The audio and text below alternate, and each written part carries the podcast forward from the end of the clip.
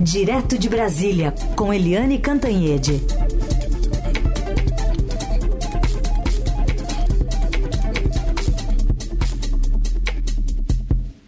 Eliane, bom dia. Bom dia, Heisen. Bom dia, ouvintes. Bom, nosso primeiro assunto é Brasília parada, mas alguém tem que trabalhar, então você, por favor, nos conte por que Brasília está parada.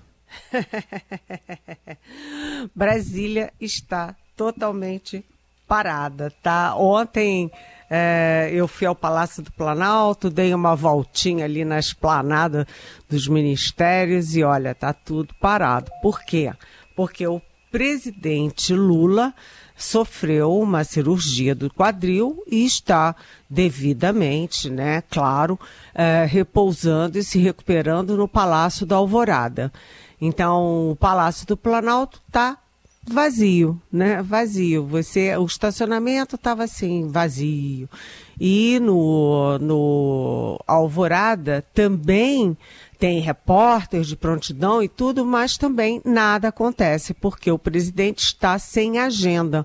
Ontem, a única agenda do presidente foi exatamente uma reunião por uh, internet com os ministros da coordenação política. Foi a primeira reunião do presidente. Segundo, uh, lá no Supremo não tem nenhum julgamento. Tá todo mundo viajando, todo mundo emendou o feriadão, não tem julgamento essa semana. Lá no Congresso não tem nenhuma votação também essa semana. O presidente da Câmara viajou, o presidente do Senado viajou e com eles viajaram também os líderes. Ou seja, um dia de feriado significa nove dias de Brasília parada. Não tem decisão. A única decisão que vai ter hoje é a decisão do TSE, Tribunal Superior Eleitoral, é, a, é o terceiro.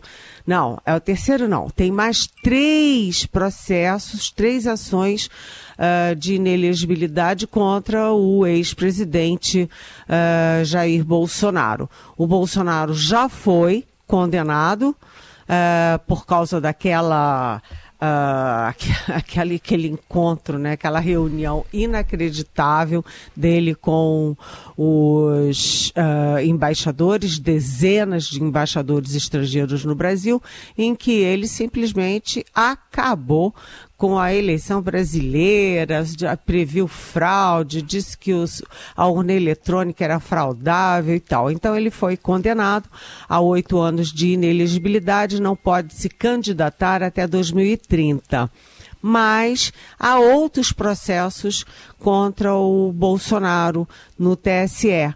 Uh, exatamente porque ele usava prédios públicos, Palácio da Alvorada, é, principalmente, para fazer campanha eleitoral, que é vedado pela legislação. Então, a pergunta é: o Bolsonaro pode ficar com uma pena estendida, pode piorar a situação dele? Não ele o máximo da inelegibilidade é oito anos, não dá para ficar somando, não é como pena de prisão, que você vai somando é, uma condenação a outra. No caso da inelegibilidade, são oito anos, ponto. Mas, de qualquer jeito, é sempre um desgaste político a mais para o ex-presidente. Muito bem, julgamento que começa hoje envolvendo esses processos, mas nessa parada aí de Brasília, Eliane, só vamos aproveitar nada de novo em relação à vaga no STF, na PGR, dos cargos que o Centrão quer também?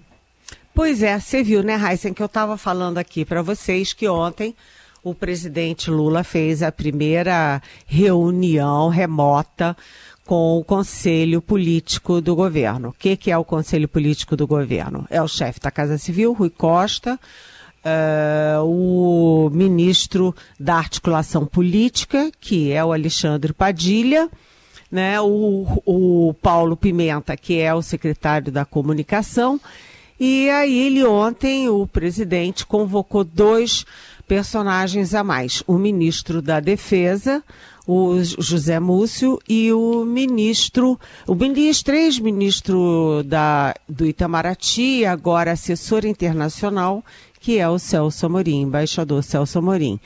É, e ele uh, usou boa parte do tempo para se informar sobre o que está acontecendo, uh, como é a versão brasileira, a visão brasileira sobre a guerra de Israel, sobre como, uh, os, como é que é o, o processo para trazer os brasileiros de volta, mas e as questões internas, né? Como é que está a escolha do novo Procurador-Geral da República? Como está uh, a escolha do novo ministro do Supremo Tribunal Federal. Não está. O Lula não está falando com absolutamente ninguém sobre isso, é, pelo menos dentro do governo. Ele não está conversando com seus ministros mais próximos, ninguém está apostando. Na PGR é, tem um detalhe: a nova, a interina, né? A PGR interina está é, tá fazendo um bom trabalho, está sendo muito é, elogiada. E por quê? Porque, por exemplo, no caso da JBS, que o procurador simplesmente é, reduziu drasticamente a, a, o acordo de leniência com a JBS, esse procurador foi afastado. Já quem entrou no lugar dele foi exatamente o procurador que foi contra o foi contra o como é que se diz o, o esse essa redução na multa é, no, tu, em tudo que a JBS ia, teria que pagar. Ela está sendo assim muito afirmativa, né? É, se chama Eliseta Ramos o Lula não conhece ela, ela estava na posse do Luiz Roberto Barroso na presidência do, do Supremo, mas ela e o Lula acabaram não se encontrando, não conversando. Mas o Palácio, o pessoal do Palácio, os ministros mais importantes estão gostando, achando que essa Eliseta Ramos está indo bem. Né? E como o Lula não gostou dos candidatos que foram apresentados a ele, é, de repente começa a surgir em Brasília um novo nome para PGR, mas o Lula não se manifestou nem para os próximos. Já no caso do Supremo, o ministro da Justiça Flávio Dino Uh, continua sendo o nome favorito, mas ainda há uma torcida enorme pelo Jorge Messias, que é o advogado-geral da União e que é quadro do PT, ligado a Lula, ligado a Dilma. É, e não se pode descartar 100% ainda um terceiro nome, que é o presidente do TCU, Tribunal de Contas da União, Bruno Dantas. Mas a coisa está embicando mesmo para o uh, Flávio Dino de análise política direto de Brasília com Helene Cantanhede, mas também com olhar para a guerra no quarto dia, com o conflito se intensificando com novos bombardeios e muita preocupação, né, Eliane, do Brasil e no mundo. Pois é, é essa guerra, a gente já está passando pela invasão da Rússia na Ucrânia né, com repercussões internacionais graves, com aprofundamento ali da disputa de, de poder entre China e Estados Unidos e agora mais uma guerra. É, é, aquelas coisas que vão se sobrepondo. Daqui a pouco ninguém mais fala na Rússia, na Rússia é, destruindo, né, destroçando a Ucrânia, né, e a gente vai ficar falando na guerra de Israel, porque a guerra de Israel é muito complexa, né? Primeiro é uma é uma questão uh, que dura décadas, né? Décadas sem solução. A disputa por uh, ter dois territórios, dois territórios reconhecidos mutuamente com paz e fronteiras respeitadas mutuamente, de Israel e da Palestina. E, e isso vai muito longe, porque a gente viu que, primeiro, o Hamas é sim não há é, é, inequívoco, né? Não dá para tratar de outra forma.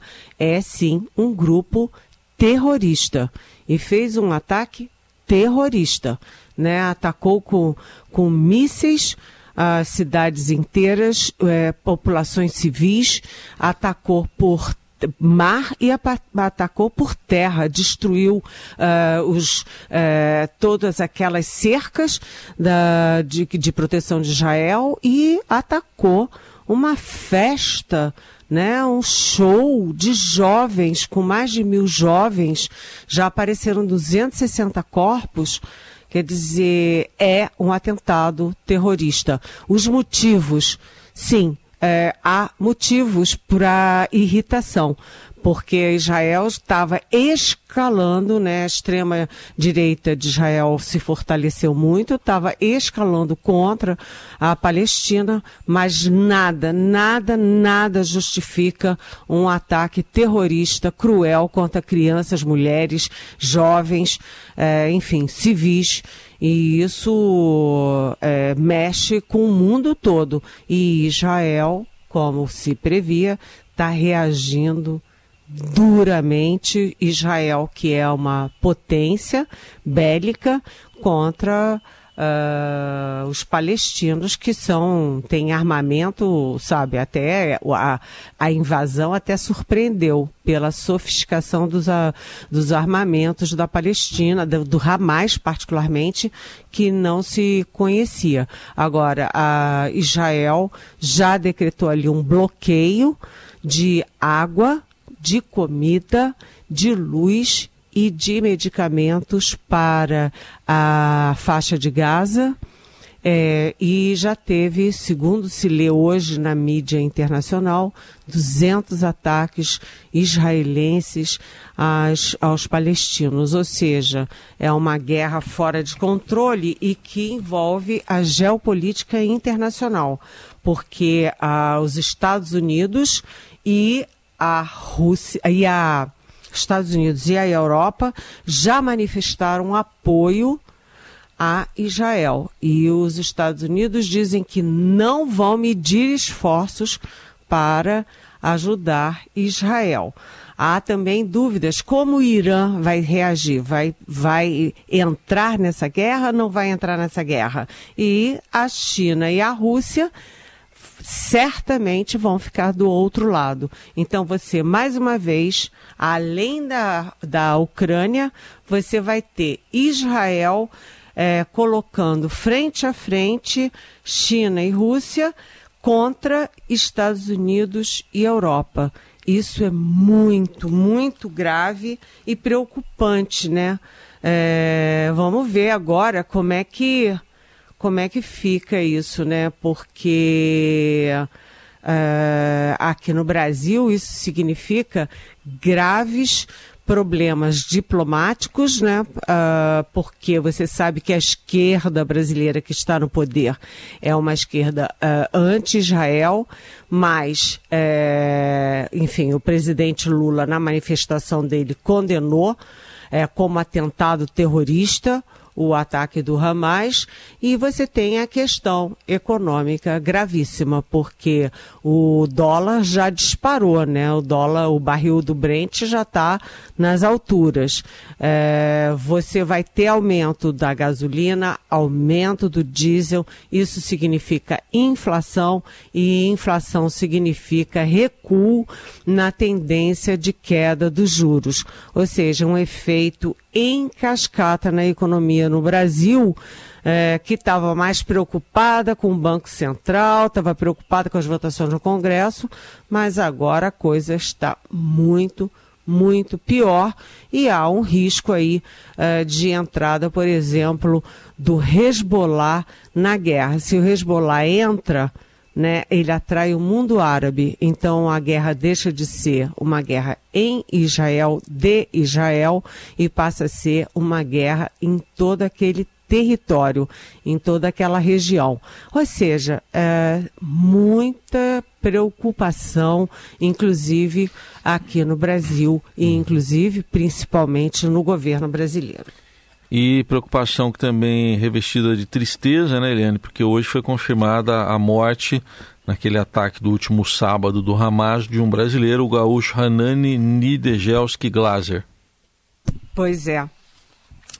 ele, um rapaz novo, né, 23, 24 anos, ele estava naquela festa, né, naquela festa é, brasileira ali nos, nos desertos, né, no sul da, de Israel e simplesmente agora foi confirmado oficialmente pelo Itamaraty o que a família já vinha confirmando, né? O Hanani Glazer ou Glazer está morto. Agora faltam duas moças é, também brasileiras de dupla nacionalidade que não foram encontradas até agora: a Carla Stelzer e a Bruna Valeanu.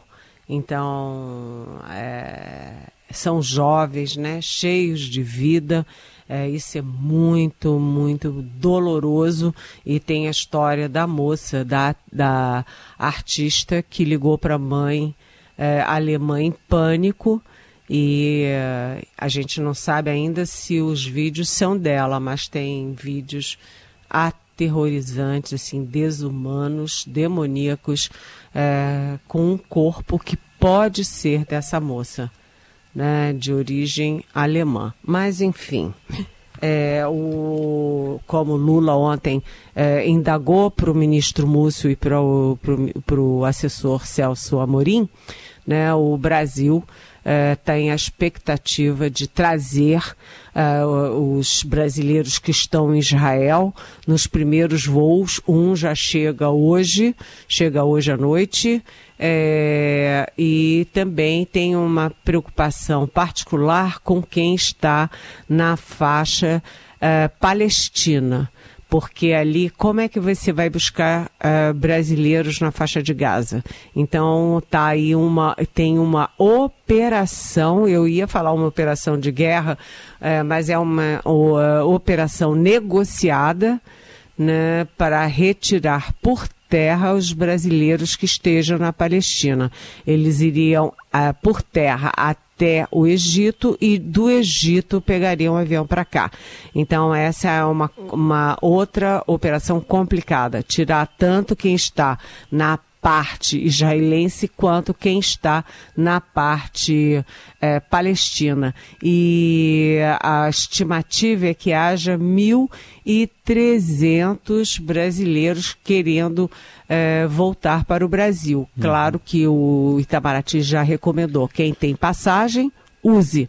Quem pode comprar, compre. Uh, e aí eu queria dar um dado que eu desconhecia, não sei se vocês já sabiam, mas o, o ministro Alexandre Padilha, uh, com quem eu tomei um cafezinho ontem, estava eh, dizendo que na reunião o Celso Amorim estava revelando que o segundo maior contingente de turistas em Israel é brasileiro. O primeiro é dos Estados Unidos, o segundo é uh, do Brasil. O Brasil tem muitas conexões, né? Você tem muitos judeus no Brasil e você tem muitos brasileiros uh, morando em Israel, mas não só morando. Né, a quantidade de turistas lá é enorme o ano todo. Então é um, é um problema a mais, porque uh, turistas nessas horas ficam aonde? Ficam perdidos, né, no meio de uma guerra que eles não sabem nem onde é o bunker para poder se proteger. Então é uma coisa, uh, uma situação muito dramática, né? É. E a gente continua acompanhando, atualizando aqui as informações da guerra na Eldorado e também no Estadão. Eliane, obrigado, até amanhã. Até amanhã, beijão.